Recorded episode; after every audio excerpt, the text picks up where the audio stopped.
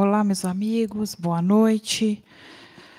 Sejam todos bem-vindos à Casa de Kardec, os nossos amigos que nos acompanham pelos lares, sejam todos bem-vindos.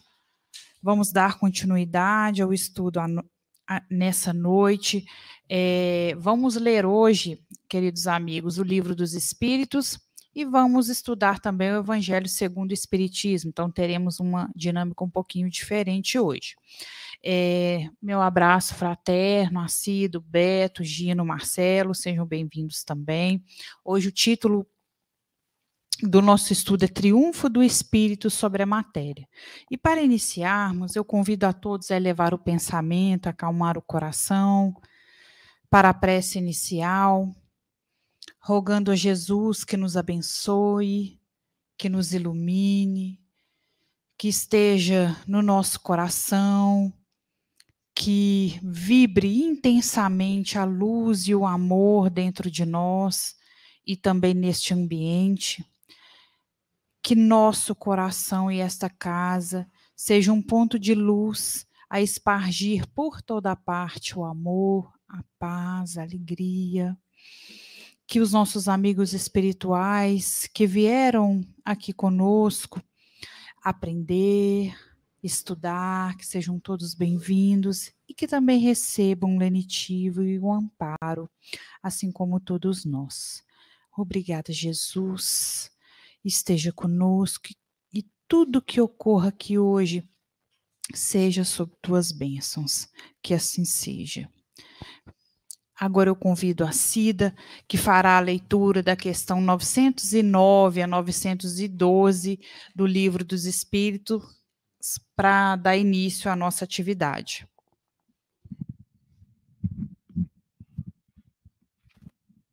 Boa noite a todos. Jesus possa estar nos nossos corações, né? Boa noite aos que estão nos assistindo. Nós vamos fazer a leitura do Livro dos Espíritos, que está no capítulo da perfeição moral, é, mais especificamente no subitem Paixões. Nós vamos trabalhar hoje as questões 909 a 912. Questão 909. Poderia sempre o homem, pelos seus esforços, vencer as suas más inclinações? A resposta da espiritualidade: sim, e frequentemente, fazendo esforços muito insignificantes. O que lhe falta é a vontade, a quão poucos dentre vós fazem esforços. Questão 910. Pode o homem achar nos espíritos eficaz assistência para triunfar de suas paixões? Resposta dos espíritos: Se o pedir a Deus e ao seu bom gênio, com sinceridade, os bons espíritos lhe virão certamente em auxílio, porquanto é essa a missão deles. Questão 911. Não haverá paixões tão vivas e irresistíveis que a vontade seja impotente para dominá-las? Resposta: Há poucas pessoas que dizem quero, mas a vontade só lhe está nos lábios. Querem, porém, muito satisfeitas ficam que não seja como querem. Quando o homem crer que não pode vencer as suas paixões, é que seu espírito se compraz nelas, em consequência da sua inferioridade. Compreende a sua natureza espiritual aquele que as procura reprimir. Vencê-las é para ele uma vitória do espírito sobre a matéria. Questão 912. Qual o meio mais eficiente de combater-se o predomínio da natureza corpórea? Praticar a abnegação.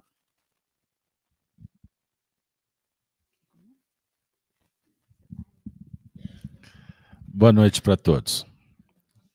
Sejam bem-vindos à Casa de Kardec, os amigos que estão em casa. É uma alegria renovada poder intercambiar novamente nessa frequência do bem, a partir do estudo da doutrina espírita que abre os, os pórticos da imortalidade e nos aproxima de Jesus, que é a ponte-luz para a dinâmica do amor divino. Deus em nós, por nós e para nós. O tema de hoje extra, extraordinário para esse momento histórico que vivemos. Triunfo do espírito sobre a matéria. E não foi por acaso que estamos sendo chamados para refletir em torno das leis morais. Pois se vamos falar do triunfo do espírito sobre a matéria, naturalmente nós vamos dialogar com as leis divinas. E a gente tem estudado que lidamos com as leis físicas, que são divinas e naturais.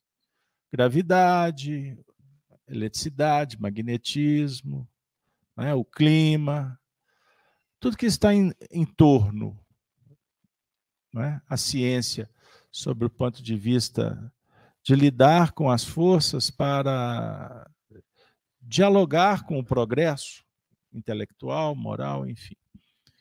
E lidamos também com as forças morais, que é divina. Prestem atenção. Lei moral é divina e natural da mesma forma. E para não deixar, para não falar que eu não falei das flores, a lei fisiológica, que lidamos com o nosso corpo. Então, o tempo todo estamos aí nessa dinâmica da vida. Mas nesse momento, o nosso papo, ele tem que caminhar em torno da mensagem do evangelho que vai, naturalmente, nos chamar para uma reflexão que favoreça a vitória que todos almejamos. Estamos num cenáculo espírita, vamos falar da vitória do espírito, certo? Não temos interesse em dialogar sobre o ponto de vista das coisas lá de fora a princípio, por mais que a gente passe os olhos que a gente aprenda também, mas precisamos de internalizar. O evangelho para nós é uma mensagem que deve ser operacionalizada em nível do coração. Por isso que Jesus fala direto, alma para alma, coração para coração. Então, estamos sendo chamados para dialogar com as paixões. Quando a Cida fez a leitura da questão 909, lendo até a 912, nós estamos aqui dentro de um cenáculo importante, porque vamos falar das imperfeições e das virtudes. As paixões, nós vamos, vamos trabalhar um pouquinho, mas as paixões é uma, vamos dizer assim, é uma força endoevolutiva. Paixão está dentro da gente. É uma força da alma. O problema é quando nós não damos a direção devida. Ao invés do cavaleiro montar sobre o cavalo e domesticá-lo, educá-lo, para que a cavalgadura leve ao destino, o cavaleiro permite que o cavalo é que tome a direção que faça as escolhas.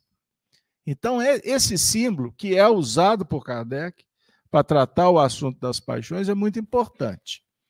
Então, nós precisamos de tomar conta da força interior que possuímos, para não nos perdermos diante dessa magnitude que é desconhecida. Ela está dentro de você, você desconhece, não, muitas vezes não sabe que ela existe. E o que é pior, não é? é quando a gente perde a direção e ela passa a nos guiar. Percebam bem, porque ela se confunde com o prazer. Estou fazendo esse, esse introito aqui para a gente voltar para as questões, tá bom? Então, vejam aí, nós somos animais pensantes. De acordo, Cida? Os animais não têm o raciocínio, eles não têm o, a inteligência no seu sentido humano. Eles não têm pensamento contínuo. Não vou entrar no mérito do animal mais evoluído ou não. Mas pensem sempre assim. Vamos trazer o exemplo do cão que está dentro da sua casa. Ele não pensa racionalmente. Ele não avalia você porque está usando a camisa alaranjada. Ele não está observando se você está cansado ou se você está. Ele está, na verdade, convivendo com você a partir do que lhe interessa as forças fisiológicas, da preservação. Isso é um ponto. Então, o animal, ele tem raiva? Tem. O animal tem prazer? Tem. O, o, o animal tem medo? Tem. O animal, o animal também tem nojo? Tem. Está dentro da dinâmica evolutiva dele. Mas ele não tem a competência, ele não tem condição de avaliar que nível de raiva que ele está tendo. Ele não consegue mensurar se ele está ou não estressado, se a rotina está o consumindo. Não. Mas ele se movimenta por impulsos. Ele foi condicionado a responder mediante ao que os donos ali dentro da casa colocaram para ele. O espaço, o alimento, a hora do alimento, perceba? E assim ele vai responder. Mas ele não tem um livre arbítrio que, o, que possa trazer para ele desconforto moral. Então, o animal não tem senso moral que o homem, nós, estamos desenvolvendo. Agora, isso é importante. Como homens, nós ainda matriculados no corpo, lidamos com princípios da preservação que nos assemelha aos animais. Entender? Mas eu não posso ter uma vida sob o domínio animal. Eu tenho que conduzir o que se manifesta em nível fisiológico. Certinho? Por exemplo, meu corpo está cansado. Meu corpo pede descanso. Mas você tem uma tarefa importantíssima para fazer. Opa, meu corpo, daqui a pouco você descansa, porque eu tenho que ir lá. Certo? Então você tem domínio sobre o seu corpo que está te dando uma notícia. Agora, você não pode exagerar, porque senão daqui a pouco você quer ir, mas o corpo não vai dar conta de ir. Deu aí? Um exemplo muito pequenininho, que eu não vou entrar no campo das emoções ainda. Mas, ou seja, nós estamos diante de uma realidade psicológica, racional, trabalhando com percepções, mas ao mesmo tempo eu tenho que cuidar do meu corpo, desse dessa necessidade de preservação, de perpetuação, a necessidade de, de, de atender o corpo quando ele sente frio, quando ele sente calor, quando ele sente fome. Perceberam?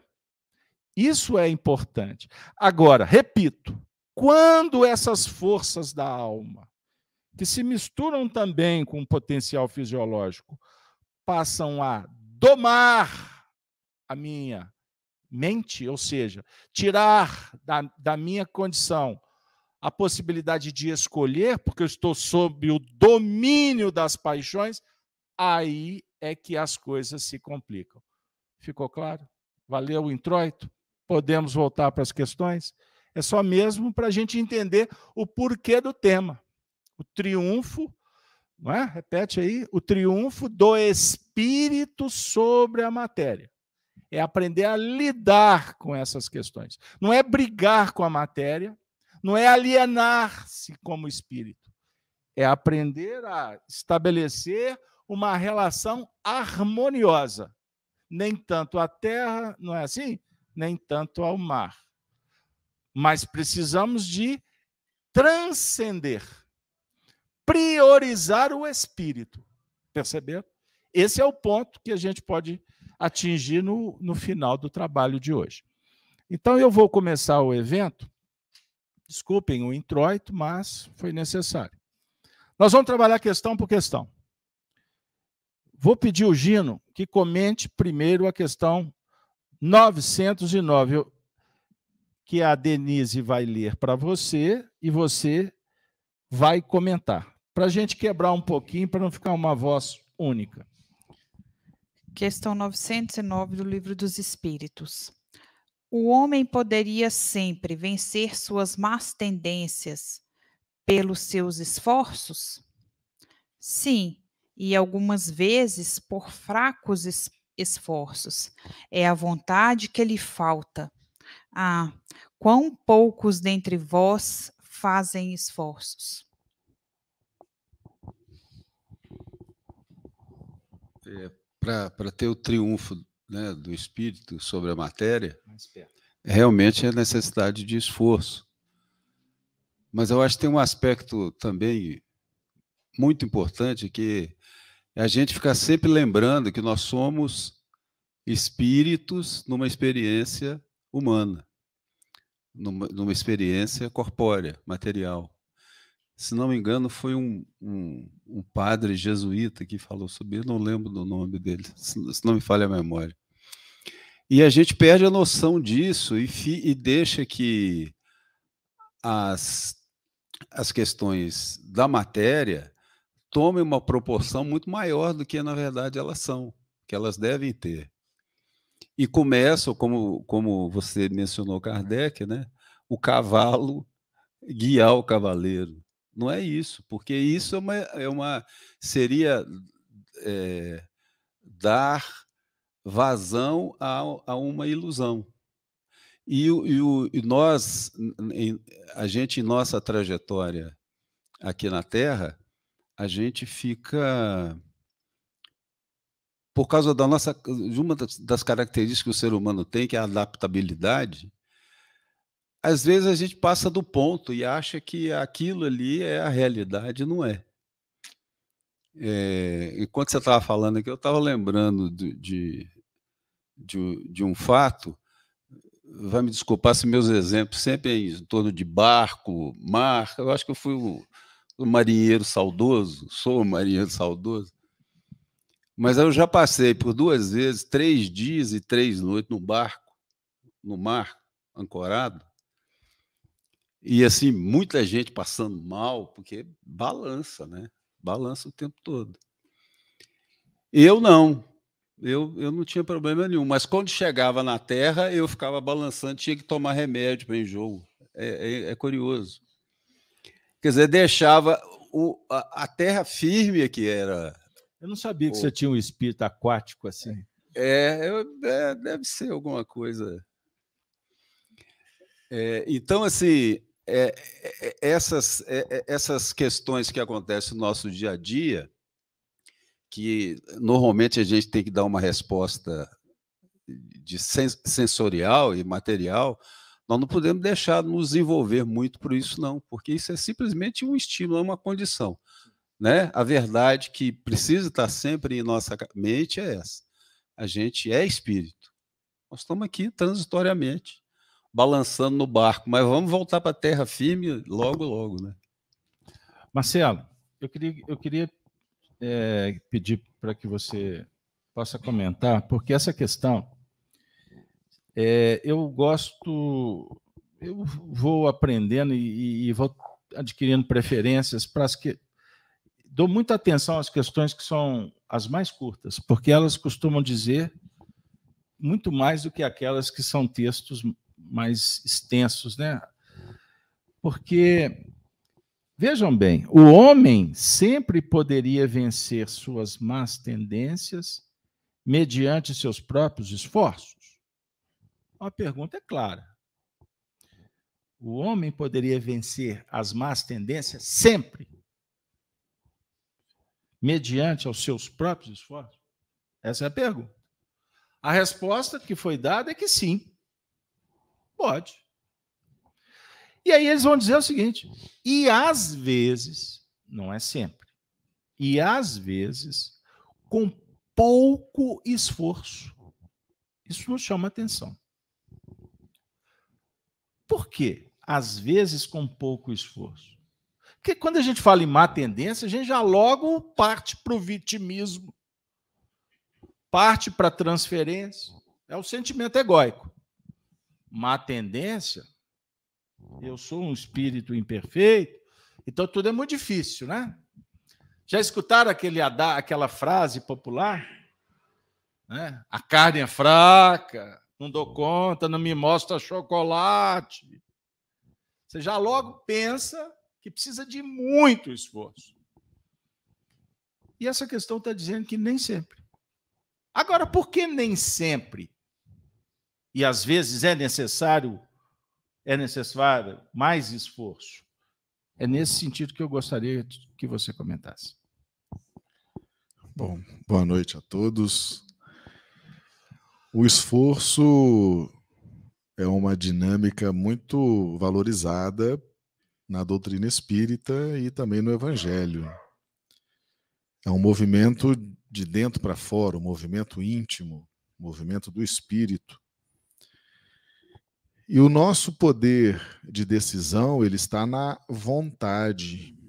A vontade foi trazida pelo Espírito Emmanuel no livro Pensamento e Vida como o grande gestor da nossa mente, das nossas, é, dos nossas, dos nossos pulsos, das nossas necessidades. Ocorre que a gente abre mão a gente abre mão desse poder. Né?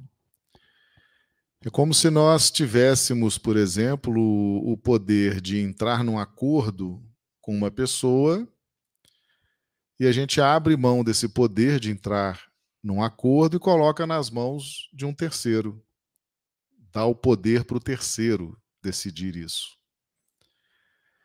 Então, quando a gente abre mão do esforço, a gente está abrindo mão do nosso poder de tomar decisão.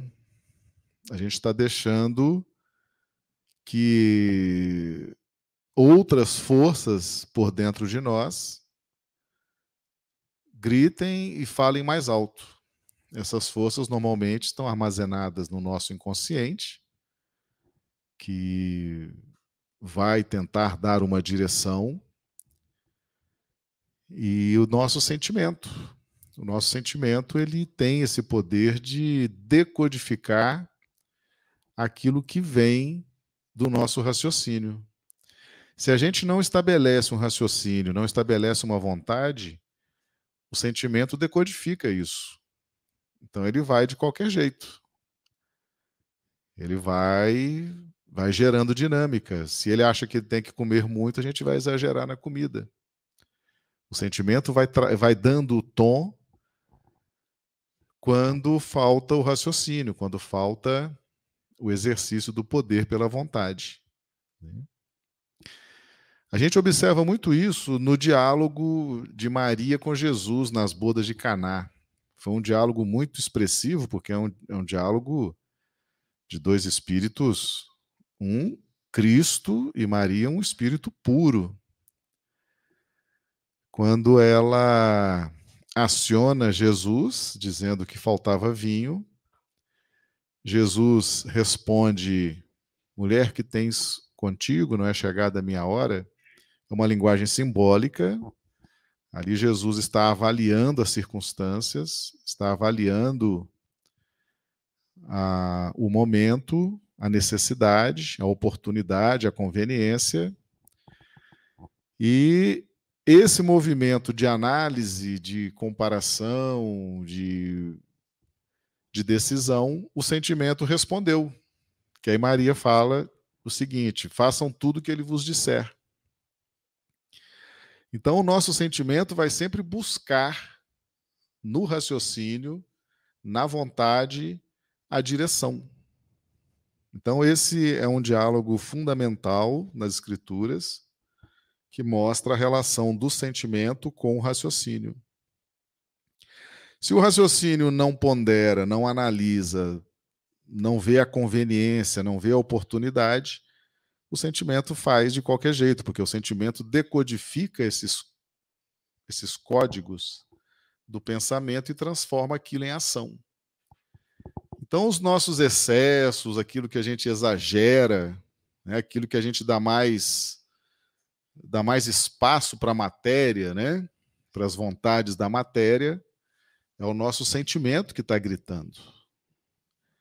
Está faltando aí, no caso, ponderação, raciocínio, que é onde entra o conceito de esforço, né?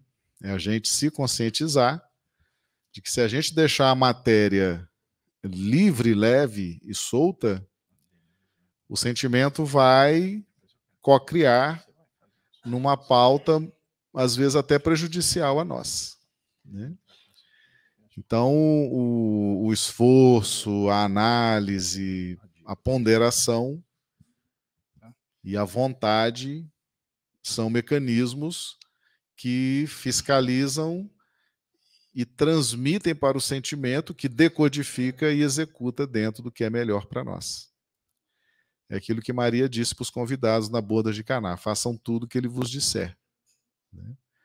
Ou seja, o sentimento ele segue as orientações do raciocínio. A gente abre mão do raciocínio, a gente abre mão de pensar, a gente abre mão de ponderar, de analisar, de comparar. Aí o sentimento vai dando vazão. E o sentimento vem de uma origem que se chama instinto, né? O espírito Lázaro fala isso no Evangelho segundo o Espiritismo. O instinto vai se transformando em sentimento e depois amor. Então, a ligação do sentimento com a raiz instintiva é muito grande. Então, aonde não há fiscalização do raciocínio, o sentimento cocria na base inversa, na base do instinto onde a gente exagera na alimentação, exagera no sono, exagera no sexo, exagera no, em vícios. Né? Fica aquela coisa do poder co-criador do sentimento com a raiz instintiva.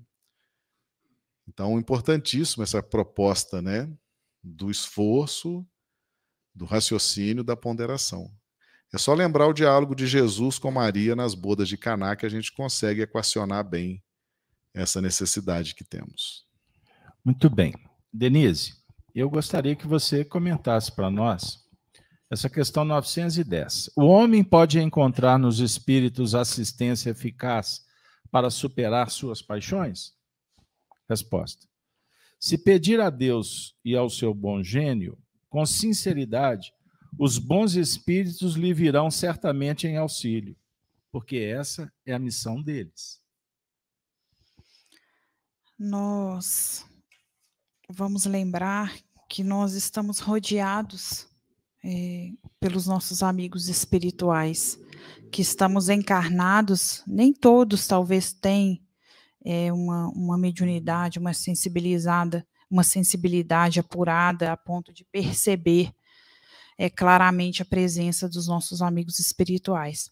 Mas podemos também senti-los e pensando nesse intercâmbio nosso da Terra com o plano espiritual, nós vamos lembrar também da oração, dos nossos pedidos, daquilo que sentimos, daquilo que pensamos, enfim, temos uma conexão direta né, entre encarnados e desencarnados. E muitas vezes os que, o que nós sentimos, o que nós, é, nossas emoções, nossos pensamentos, se for genuíno o nosso sentimento é, voltado para o amor, no momento de, de fragilidade, de necessidade, no momento em que nós desejamos realmente mudar, estamos com uma dificuldade e rogamos ao Pai o auxílio, os nossos amigos espirituais, por intermédio do Cristo, vão sim nos atender. E o olhar nosso perante esse pedido também vai fazer toda a diferença, porque muitas vezes nós rogamos, nós pedimos, mas nós não temos uma leitura é, no momento que recebemos, ou não vem da maneira é, como nós desejamos, mas a resposta ela chega, o amparo chega. Então, é estarmos com o coração aberto, a mente tranquila, porque esse intercâmbio existe e os nossos amigos espirituais, como eu disse, estão aí é, prontos para nos auxiliar. Observem bem a didática do livro dos Espíritos. A gente que vai familiarizando, a gente vai identificando. E eu vou dar essa dica para que vocês façam o mesmo quando estiverem estudando em casa. Nós começamos com a questão 909. O homem sempre poderia vencer as suas más tendências mediante seus próprios esforços? Então, isso aqui tratando da questão da responsabilidade pessoal. Ou seja, do, mediante os próprios esforços, o homem consegue? Ele dá conta? É isso aí. E foi respondido que sim. E algumas vezes com pouco esforço, não precisa de muito. Guardem isso. O Marcelo elencou a palavra vontade. A vontade é a gerência do seu universo mental. Glória a Deus nas alturas, paz na terra aos homens de boa vontade. Então, você agir com boa vontade, você vai chegar lá e vai ter paz. O trecho do Evangelho está dizendo isso. Não é um movimento externo que está dando glória a Deus. Não é isso. Glória a Deus é fazer a vontade do Pai. Porque é o Criador do universo. Aí você pode perguntar: e como é que eu vou saber a vontade de Deus? Está dentro de você. A sua consciência é a vontade de Deus. Porque Deus está em você. Você faz parte do processo divino. Aí vem na sequência: o homem pode encontrar nos espíritos assistência eficaz para superar as suas, as suas paixões? Então aqui, Kardec já está falando assim: ó, peraí além do esforço pessoal, podemos também contar com a ajuda dos espíritos. Então, saiu do universo interno, agora já está num plano de relação, porque os espíritos estão em toda parte. Eles nos ajudam. Deus conversa conosco pelo homem, pelo espírito. Certinho? Podem nos ajudar? Mas aqui eu vou apertar o parafuso, não é só os espíritos. Eu preciso do médico, o médico pode me ajudar, não pode?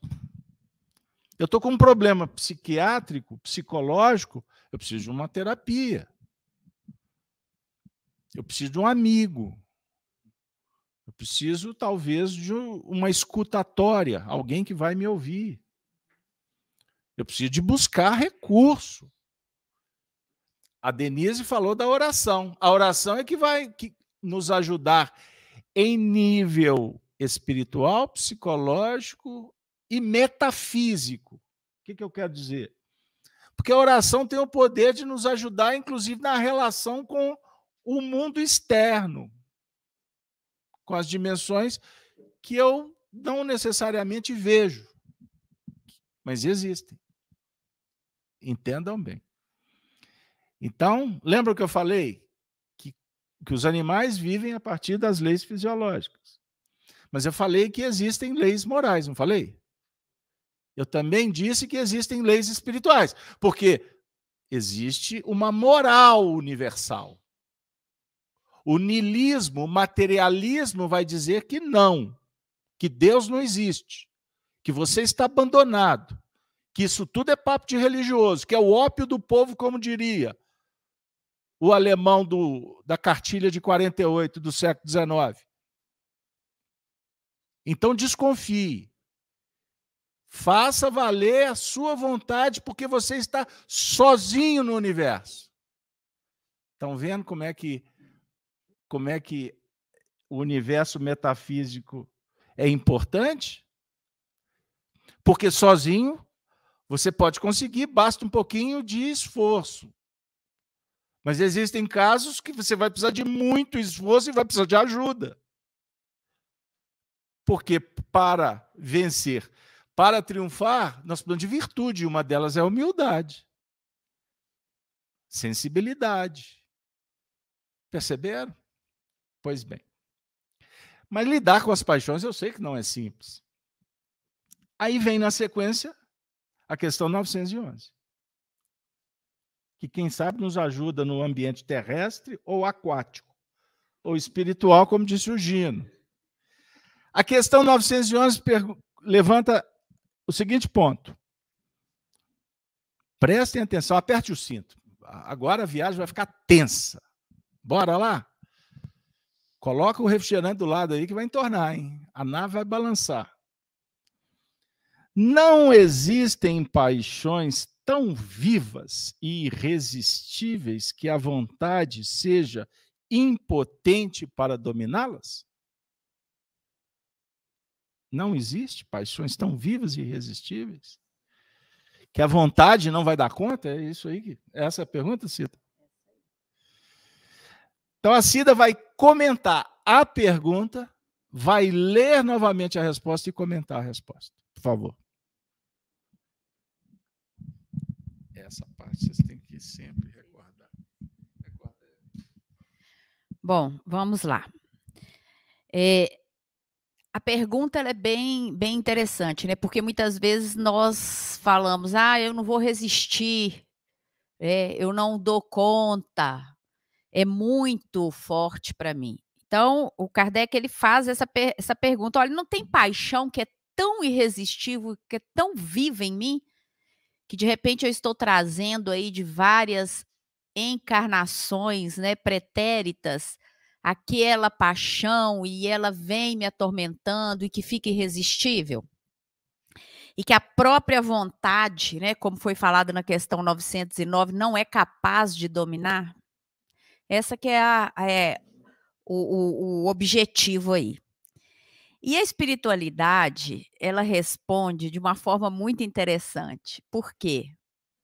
Porque ela diz o seguinte: olha, muitas vezes a gente fala que quer vencer a paixão, mas não quer nada. Então ele vai dizer o seguinte: olha, tem pessoas que dizem quero, mas a vontade só está nos lábios. Então, às vezes, a gente está aí com um discurso só da boca para fora, né? Que até vira música de vez em quando, né, Carlos Alberto? Mas, no fundo, na intimidade, não está disposto. E isso é bem, bem didático porque ela vai, ela vai, e aí a espiritualidade vai trazendo mais. Olha, tem gente é, quer, porém fica muito satisfeita em que não aconteça que não aconteça como quer, como queiram. Então é o verbo querer. Olha, eu quero, mas não quero. É, foi, é, foi sem querer querendo, é assim? Isso na psicologia é tratado como um ganho periférico. Pois é, aí tá vendo? Ganho periférico. Eu quero mudar, mas na verdade, no fundo, se eu não mudar, é o ideal. Porque aí eu não saio do meu do meu da minha zona de conforto, né? Da minha bolha de conforto. E mas a espiritualidade vai um pouquinho mais no fundo aí, né? Apertando o nosso cinto. Vai dizer o seguinte, olha que quando o homem crê que não pode vencer as suas paixões, é porque o seu espírito se compraz pelas paixões. Então é porque a gente não quer vencer, porque está gostando. É, num português bem simples, tá, não está querendo. Está querendo continuar ali, é, reproduzindo as paixões, sob o discurso de que elas são tão irresistíveis, são tão fortes que não conseguem dominá-la. Mas a espiritualidade vai dizer que isso é resultado da nossa inferioridade que é a nossa inferioridade é que não nos permite perceber, inclusive, que nós estamos na condição de não querer mudar. E a espiritualidade continua, porque é uma resposta um pouquinho longa, mas é necessário que a gente explore cada, cada frase, porque ele vai dizer o seguinte: que é para a gente compreender a natureza, a nossa natureza espiritual. Porque quando a gente faz isso, a gente é capaz de procurar reprimir essas paixões. Vejam que não é vencer, é reprimir. E que quando a gente começa a vencê-las, significa que nós estamos triunfando, o nosso espírito está triunfando sobre a matéria. E isso nos leva exatamente né, é, porque tudo isso é um conjunto de, de, de reflexões e por isso que o livro dos Espíritos ele é muito filosófico, é para a gente começar a pensar, olha, como que eu vou vencer a minha inferioridade? Como que eu vou vencer? É, o Carlos Alberto usou a imagem aí do cavaleiro, né? O cavalo, o animal, o instinto. O cavaleiro, aquele que é racional. Então, nós temos que vencer pela inteligência os nossos instintos. Nós temos que reprimir conscientemente aquilo que nos faz mal. E como que a gente faz isso? A gente faz isso com disciplina, a gente faz isso educando o nosso espírito. Dizer que isso é algo que a gente vai conseguir num passe de mágicas, não. Por quê? Porque isso vem, muitas vezes, as paixões, elas estão conosco há muito tempo. Então, quando nós reprimimos a paixão, o ato de reprimir a paixão, muitas vezes, ele passa pela educação. É, é, a, é a educação que vai gerar em nós bons hábitos, que vão gerar em nós o triunfo do espírito sobre a matéria.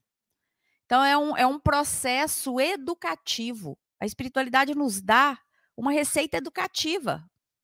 É. O que, que a gente tem que fazer? A gente tem que vencer as nossas imperfeições e vencer aquilo tudo que nos faz mal, as nossas paixões, a partir de um processo educativo, um processo de estudo, um processo de reconhecimento. E só assim que a gente vence aí é, o, a matéria. E a gente passa a ser realmente o que somos, exercer o papel que somos, que é o papel de espíritos, né? e principalmente lembrando, né, buscando aí a perfeição moral. Então eu eu eu acho que pode podemos ficar por aqui. Interessante, né? Porque observemos que a palavra quero, ela está bem explícita aqui como um ponto fundamental da resposta. Há muitas pessoas que dizem quero, mas sua vontade está apenas nos lábios. É, tem momentos que é interessante a gente fazer algumas é, separações didáticas para entender melhor isso. Eu vou usar o expediente da, da psicologia consciencial que nos ajuda. Nós temos o ego, os sentimentos egóicos. E aí que tudo começa a complicar. Quando a gente pensa só em nós mesmos. Dentre os vícios, qual que se pode considerar o radical? questão 913, um pouco à frente. Já o dissemos inúmeras vezes o egoísmo. Dele deriva todo o mal. É o egoísmo. Só que esses sentimentos egóicos, que fazem com que a gente transite sempre em torno do que eu penso ser o bom para mim e que se dane o resto, eu atendo o meu o prazer, eu busco o prazer, o menor esforço, o favorecimento, o privilégio. E no campo social, material, eu faço de tudo para angariar, passo por cima. Aí surge a corrupção, a prostituição. São vícios. São vícios que nós, é, sem perceber, praticamos nas menores atitudes. Nas menores atitudes. E a nossa consciência dá o toque, ela não é silenciosa. Com todo respeito, um companheiro no chat está dizendo: só história sem eficácia no mundo real. E deu boa noite. E eu respondo: boa noite. Porque para entrar nesse universo, para muitos é ilusório, não tem prática nenhuma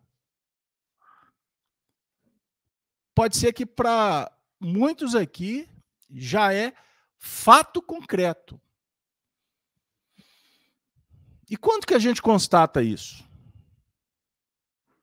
É quando o seu sentimento que está tão desgovernado, as emoções tão destrambelhadas, que a vida perde até o sentido, a finalidade. O materialismo vai dizer que não existe nada depois do túmulo. relativizou de tal forma que a sociedade, hoje, quase que num contexto bem contundente, eu não vou falar generalizado, porque eu vou ser leviano, mas um percentual muito grande está vivendo assim. A Deus dará, quer, mas não quer. É. Porque não sabe por quê, não sabe para quê. A vida não tem finalidade, não se pensa sobre. Vai acabar, morre. Então vamos aproveitar. O que importa é o meu time. O que importa é o meu ponto de vista. É... Perceberam? Então, quando que nós vamos constatar? É na hora da falência. É na hora que o médico fala assim: ó, seis meses, tá bom? De vida. Enquanto está no jornal, no vizinho, você passa batido, não é? Relativiza, coisifica. O psicopata tem uma capacidade de trabalhar numa região do cérebro que ele coisifica o que ele quer. Então, por exemplo, ele mata alguém porque ele trabalha num determinado hemisfério, como se eu pegasse um papel, amassasse um papel, não tem problema nenhum. Mas se a vida amassar esse papel e esse papel for a filha, ele vai para o chão. Aí ele chora, ele tem sentimento. Ele está coisificando as coisas, ele está relativizando. Então ele transita numa zona que atende ao seu egoísmo e na hora em que ele é impactado, ele cria uma barreira. Então eu estou falando de um sentimento egóico evidente, a presunção, a vaidade, que pode te dar algum prêmio agora, mas vai trazer responsabilidade moral, porque a sua consciência vai cobrar. E existe esse ah, eu vou, mas não vou, menor esforço. É o que nós falamos aqui do ganho aparente, transitório, que dá uma sensação que você está ganhando. Mas, na verdade, você está escondendo uma realidade. Então, se torna fantasia. Fantasia. Eu fui ler aqui, perdi até o raciocínio. Há, há uma pergunta, eu não tenho nome, M-R-O-T-P-R. Ah, é o Otávio? O Otávio está muito, então, cheio de anagrama. Ô, meu querido Otávio Pederzoli, vocês lembram do Otavinho? Tavinho, a Denise até entregou, que eu falei que é o Tavinho. Tavinho, um grande abraço, saudade de você. Otávio fez trabalhos aqui na terça-feira durante muito tempo, não é? Um grande abraço, Otávio, apareça. Então ele está colocando: seria o ego nosso maior inimigo? Os sentimentos egóicos, doutrinariamente, a resposta está aqui na 913. É sim, a psicologia estuda. Então tem o sentimento egóico evidente e tem o aparente. Eu estava falando, o evidente está na cara, é vaidade, é arrogância. Isso é um sentimento egóico que todo o condomínio inteiro vê, menos o condômino. E existe o aparente. O aparente é aquele movimento do vitimismo. Transfere a responsabilidade, Deus é o culpado, o marido que tem a culpa, a filha não presta, o patrão troca de emprego. Eu estou simplificando, tá bom? Porque são faces do ego. E eu defendo, a partir de um tempo para cá, que isso vai ser matéria para daqui a alguns séculos ser estudado na escola, dentro dos lares, porque as crianças que já nascem no líquido amniótico mexendo com um tablet, ao invés de ir para Netflix, para os ambientes que corrompem, deveriam estar sendo educadas pelos pais para entender como que funciona o psiquismo. Essa força endoevolutiva. Porque ela bem administrada, ela traz felicidade ou nos leva para o ralo da mediocridade, da hipocrisia, da mentira. E aí, naturalmente, por consequência, a depressão,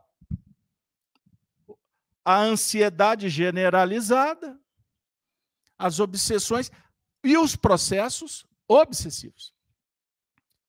Porque o que nos conecta com os espíritos sofredores é o egoísmo. É o egoísmo. E os espíritos que querem a, a queda do homem por despeito ao Cristo. Eu vi uma expressão católica hoje extraordinária. Um padre apresentando a teologia da possessão. Eu achei espetacular, porque é como se ele tivesse lido Kardec. Só que dentro da teologia católica, o diabo, o, o diabolum, que significa aquele que separa. Lúcifer, Lúcifer é o anjo que é portador da luz, mas não tem a luz. Em, em síntese, o opositor. Como que atuam os espíritos que estão promovendo a queda da, da humanidade a partir do ser humano?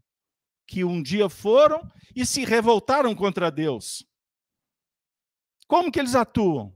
Sutilmente. No campo mental de cada um sugerindo para todos nós que já somos egóicos a manter as nossas escolhas no plano apenas do interesse pessoal. Aí vira uma festa das trevas, porque o egoísmo gera egoísmo, o orgulho gera orgulho.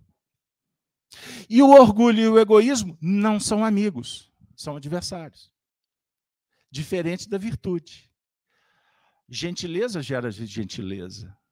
Carinho gera carinho. Humildade gera humildade. Humildade é irmã da simplicidade, como é também muito próxima da gentileza. Então, uma virtude, quando é operacionalizada, ela vai trazendo outras virtudes para junto, para pertinho.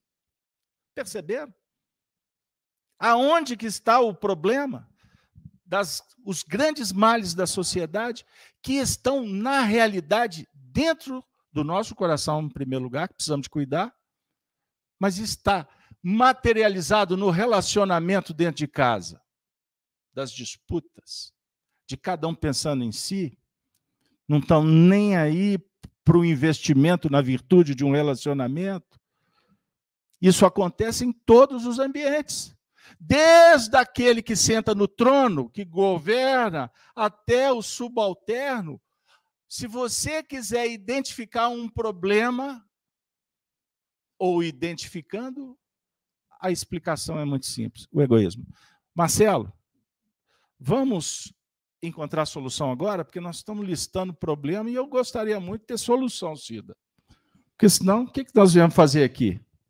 Qual o meio mais eficaz de combater-se o predomínio da natureza corpórea?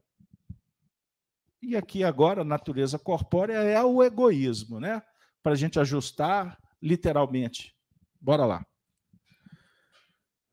Bom, o corpo ele é formado de princípios inteligentes que estão oferecendo um tipo de serviço. As nossas células oferecem serviços e recebem de volta a orientação psíquica que nós damos a elas. O, se nós perdemos a capacidade de manter a forma se nós perdemos a identidade própria, as nossas células ficam sem direção. E elas começam um processo de autogoverno. É o que gera, por exemplo, o câncer. Né? O câncer é um processo de autofagia.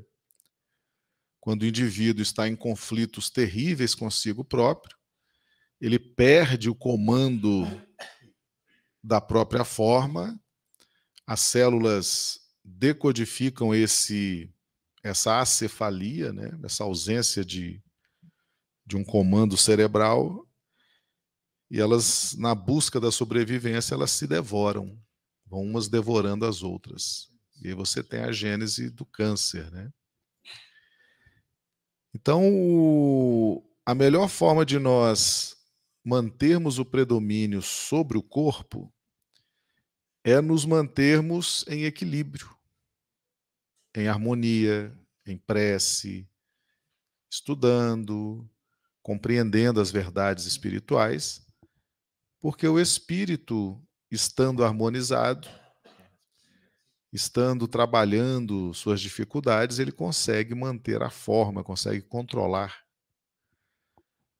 No livro Libertação, nós temos um, uma passagem muito interessante sobre essa, esse problema do domínio do espírito sobre a forma, né? sobre o corpo. Era uma mulher que já estava desencarnada, mas ela tinha um corpo, que era o perispírito. O perispírito é um corpo, uma matéria mais plástica, mais sutil, mas é um corpo. E em determinado momento, alguém sugeriu a ela, de uma forma muito contundente, que ela era uma loba, uma loba, o animal lobo, né? E, a, e ela não teve força para manter a própria forma, para controlar a própria forma, né? A sugestão foi tão forte que ela, o perispírito dela foi adotando a forma de um lobo, né? A nos dizer que manter a própria forma, manter a disciplina do corpo, manter o predomínio sobre a matéria, exige de nós energia psíquica. Exige de nós foco constante. O espírito Calderaro também, no livro No Mundo Maior, capítulo 3 e 4, ele fala do trabalho psíquico para se manter a forma, principalmente do perispírito, né? Então, como é que nós vamos vencer as sugestões da matéria? Fortalecendo o espírito, fortalecendo pelo conhecimento, pelos temas espirituais, aprofundando nessas questões, para que a gente possa ter esse controle e não virar refém da matéria. Né? O livro dos Espíritos nos diz que Deus colocou na nossa relação com a matéria há um prazer nessa relação com a matéria. E Deus fez isso de propósito. Porque se não houvesse prazer, e Kardec traça isso, se nós nos relacionássemos com a matéria tão somente pelo sentido de utilidade da matéria, muitos de nós seríamos indiferentes. Né? É útil, não é útil, despreza, deixa para lá. Agora é útil, traz de volta, não é mais útil. Então Deus insere o prazer. E esse prazer ele é suscetível de tentações. E essas tentações, elas surgem em nós e o objetivo da tentação é desenvolver a razão. Então, sobre qualquer ângulo, qualquer percurso que a gente escolher, nós vamos sempre desembocar no raciocínio, na fé raciocinada, na inteligência, para controlar todo essa, esse aparato de matéria que nos serve. Né? Se nós não, não dermos importância a isso, né, e às vezes as pessoas não dão importância, às vezes as pessoas falam assim, ah, mas isso não tem sentido prático, né? Isso não, na vida prática isso não faz sentido. Meus amigos, uh, às vezes uma pessoa passa na casa espírita 20 anos, sentada ouvindo a seguinte palestra: desapega dos bens materiais, desapega dos bens materiais. Passa 20 anos recebendo essa sugestão, essa indução. E depois de 20 anos, ela já estava até cansada de ouvir aquilo. Ela participa de uma reunião de herdeiros. Todo mundo sabe o poder destruidor de uma reunião de herdeiros. E naquele momento, a família reunida, os irmãos reunidos, os todo ali o clã reunido. Muitas vezes começa uma discussão, uma agressão, uma ofensa, e aquela família que até então era unida se desfaz. Muitas vezes aquele que passou 20 anos ouvindo desapega dos bens materiais é o primeiro a levantar a calúnia, a ofensa, a agressão contra seus irmãos. Então, muitas vezes a gente pensa assim: ah, mas isso não tem utilidade prática. Nós nos preparamos muito tempo, com conhecimento, recebendo instruções, para uma prova que pode, daqui a 20 anos, durar 10 minutos. E cuidado. Às vezes, daqui a 20 anos, uma prova que vai durar 10 minutos, a gente pode ser reprovado nela. E ter que reencarnar com aquele grupo familiar, com aquela comunidade, talvez mais umas três ou quatro vidas, por conta de 10 minutos de intemperança, embora tenhamos passado 20 anos recebendo a seguinte sugestão: desapega dos bens materiais. Então, tudo que é dito aqui tem sim utilidade na vida prática. Pode não ter agora. E é bom que não tenha agora, porque nós precisamos de um tempo mesmo ouvindo isso toda semana. Porque o que nos espera na frente nós estamos sendo preparados agora. Tudo que é dito numa casa espírita, tudo que é dito numa live, tudo que é trazido tem utilidade prática. Podem confiar nisso. Muito bem. Gino, considerações sobre a abnegação. Pois é, eu estava pensando aqui em três palavras-chave. Chaves. A última é abnegação, que foram lidas nessas questões. É vontade, sinceridade e abnegação. Cada uma dessas questões tem é, é, essas palavras-chave, e se a gente é, é, pensar bem, é uma, é uma trajetória. Pode indicar, um, pode indicar, não, indica um caminho para a gente poder seguir. Vontade é assim, está querendo receber. Disposto mesmo. Disposto. Porque se não tiver vontade, não adianta. Se a pessoa não tiver vontade em aprofundar os conhecimentos da transcendência desse mundo, né, do mundo espiritual, acabou, encerra o assunto ali. Agora, depois da vontade, a sinceridade né? A questão que a Cida comentou de não ser boca, da boca para fora, policiar os pensamentos e a atitude. Sinceridade tem muito a ver com atitude, como é que você pensa e como é que você age, né? Em determinadas situações, para que o objetivo estabelecido pela vontade aconteça. E terceiro, mas não deixa de ser mais importante, a abnegação, que é é, o respeito à vontade de Deus, ao plano que foi estabelecido para a gente. Porque nós podemos ter a vontade e a sinceridade, mas no dia a dia, ou no tempo que a gente quer que a, a nossa jornada tenha, não vai ter. Então, a abnegação, o respeito à, à vontade divina é fundamental. Então, eu destaco essas três palavras é, é, que tem abnegação no final.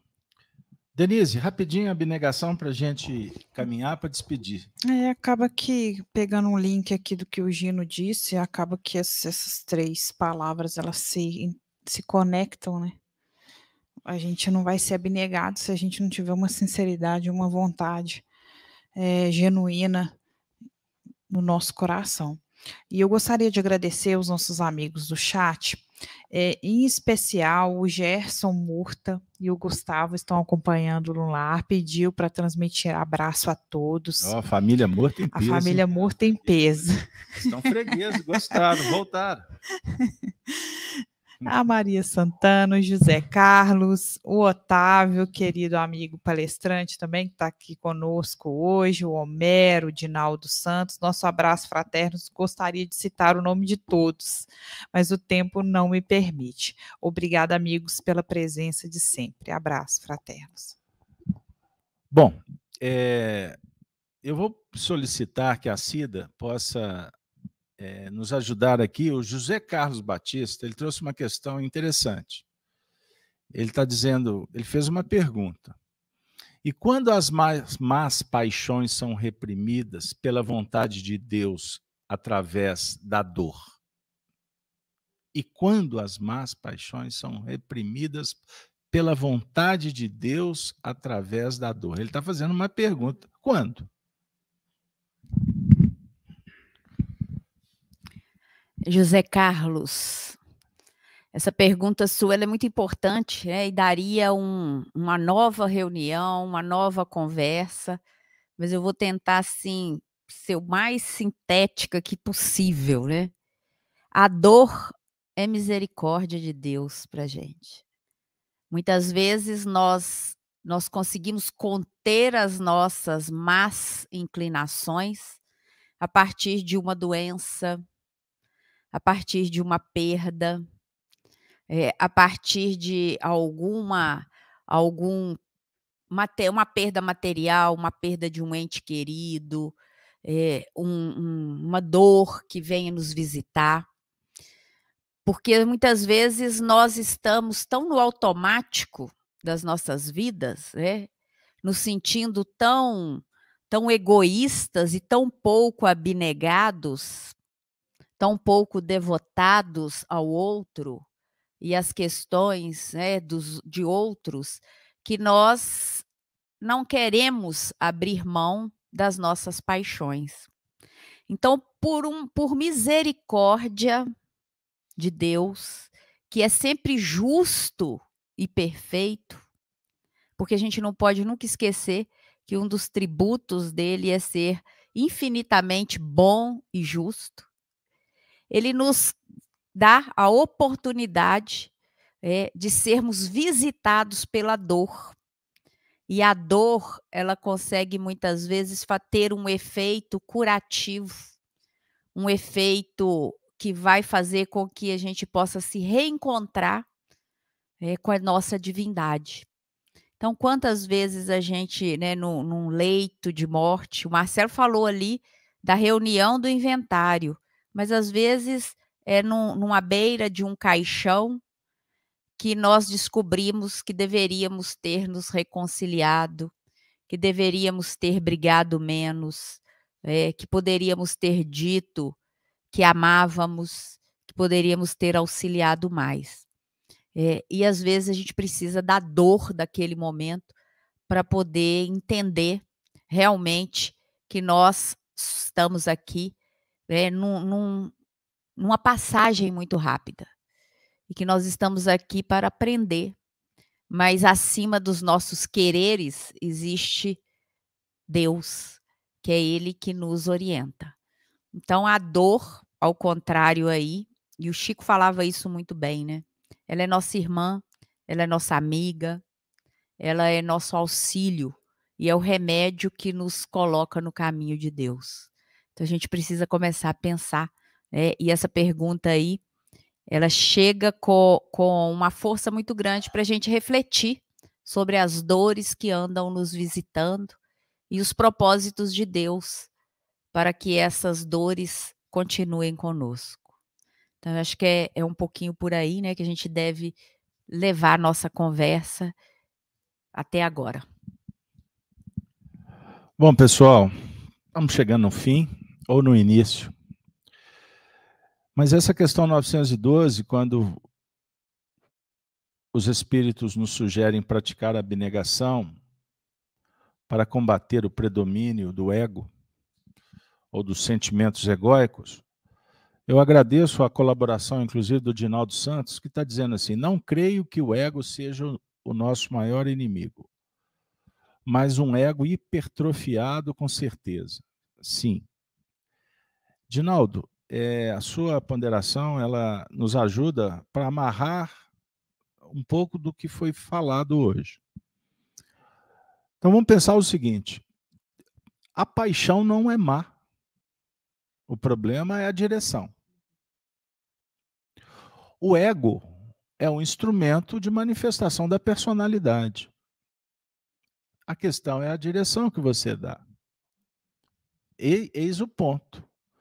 Por isso que o cristão, a tradição histórica do cristão, ela é pautada numa, num símbolo muito especial. Deus nos criou nos deu tudo: o amor, o alimento, a humanidade como companheira, nos deu paraíso. E nós nos permitimos ser seduzidos pela serpente, E essa serpente disse que não tinha problema. A serpente relativizou e falou assim: Olha, não, o que você fizer aí, não, você não vai dar, ter que prestar conta. Pode fazer o que for. E nós nos encantamos com a, com a serpente. E aí surgiu a concupiscência. Nós cometemos um erro. Nós nos desconectamos da lei divina que está dentro da gente. É assim quando a paixão ou os sentimentos egóicos perdem a direção. E quando perde a, a direção, nos desarmonizamos. Nos desequilibramos. A consciência aperta e dói. Aí a gente cai do paraíso, daquela situação que estava muito tranquila, para envolver num processo de reparação, porque Deus não pune ninguém.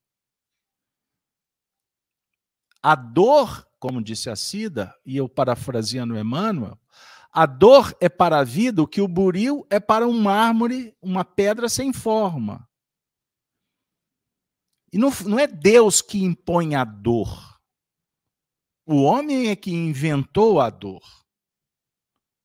E o mal é do mal que o homem descobre o remédio para solucionar os problemas.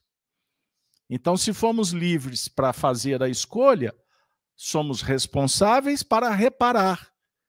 E Deus nos concede as reencarnações, as infinitas possibilidades, para que a gente possa lembrar do paraíso, daquela situação que era de uma vida muito boa e que a gente desprezou. E a gente quer voltar para a casa do Pai. E aí surge os profetas, as leis. Pessoal, acorda, presta atenção, olha os sinais. E assim nós fomos desenvolvendo o pensamento, até que chegou um ponto que a providência disse assim: vamos ajudá-los? Aí Deus envia Jesus Cristo. E Jesus é um amigo que chega perto da gente e fala assim: você está sofrido? Está doendo? Vinde a mim. Vinde a mim. Aí ele estende a mão. Esse Jesus é um Jesus hoje numa dinâmica de um despertar da consciência. Nós tivemos que peregrinar durante muito tempo, séculos e séculos, frequentamos templos, lemos livros, acompanhamos sacerdotes, caímos, levantamos, brincamos, brigamos, fizemos guerra, até revolução fizemos. E há pouco tempo achávamos que fazer revolução é que era o lance. E hoje nós estamos descobrindo que a revolução só trouxe sangue e continua perpetuando a desavença.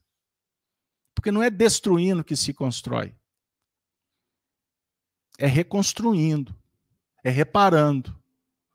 E reparar, para isso, precisamos de sentir a presença de Deus na nossa vida e nos curvarmos diante dessa realidade e fazer uma confissão. Confessar é revelar, é pôr para fora é admitir. Confessar diante de tanta misericórdia, de tanto amor, que não nos pede nada. Deus não te pede nada. Deus está dizendo: seja feliz. Só isso. Então, quando a gente sente a presença de Deus na nossa vida, a gente admite que os nossos limites, mas ao mesmo tempo a gente sente que nós podemos, nós temos tudo o que precisamos e sofremos por aquilo que não precisamos. Brigamos por tudo aquilo que só atrapalha a vida da gente. Quando a gente aceita a simplicidade, quando a gente aceita a espiritualidade da nossa vida, Aí a gente se coloca de joelho e pede perdão. Prestem atenção nisso que eu estou trazendo como figura. Pedir perdão não é se humilhar. Pedir perdão é admitir, é reconhecer quem você é.